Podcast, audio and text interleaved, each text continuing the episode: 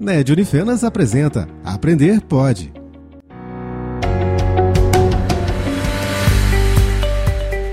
A água é um dos principais constitutivos da matéria viva.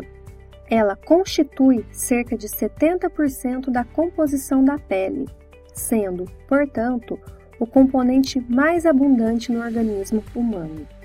A água é fundamental para a homeostasia celular e para a vida. Estudos indicam que em torno de 60% do peso corporal total de um indivíduo é água. Entretanto, esse valor pode variar dos 45% a 75%. Ela participa ativamente no transporte de solutos para as funções celulares como substrato nas reações metabólicas e como componente estrutural que dá forma às células. É ainda de fundamental importância para os processos de digestão, absorção e excreção. No sistema circulatório, atua no transporte de nutrientes e de todas as substâncias do organismo. A água também é responsável por manter a homeostasia física e química dos líquidos do meio intra e extracelular, intervindo no mecanismo de regulação da temperatura corporal. Veremos que, com relação à pele, podemos dizer que de todos os órgãos do nosso corpo, ela é sem sombra de dúvidas aquele que é mais facilmente observado. Ela está, na maioria das vezes, em evidência e também exposta a infecções, doenças e lesões.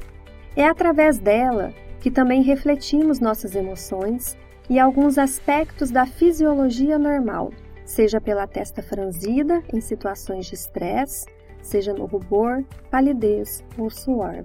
Na estética contemporânea, a pele ocupa papel primordial nas relações que estabelecemos uns com os outros e com a sociedade. É através dela que nos identificamos e estabelecemos nossa identidade.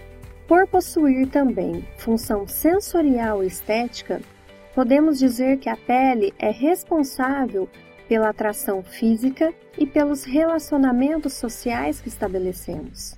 Fisiologicamente, possui como principal função a proteção do nosso organismo, pois delimita e isola nosso interior do ambiente externo.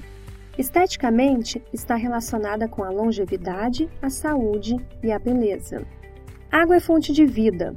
É, portanto, elemento imprescindível e fundamental à saúde e à vida.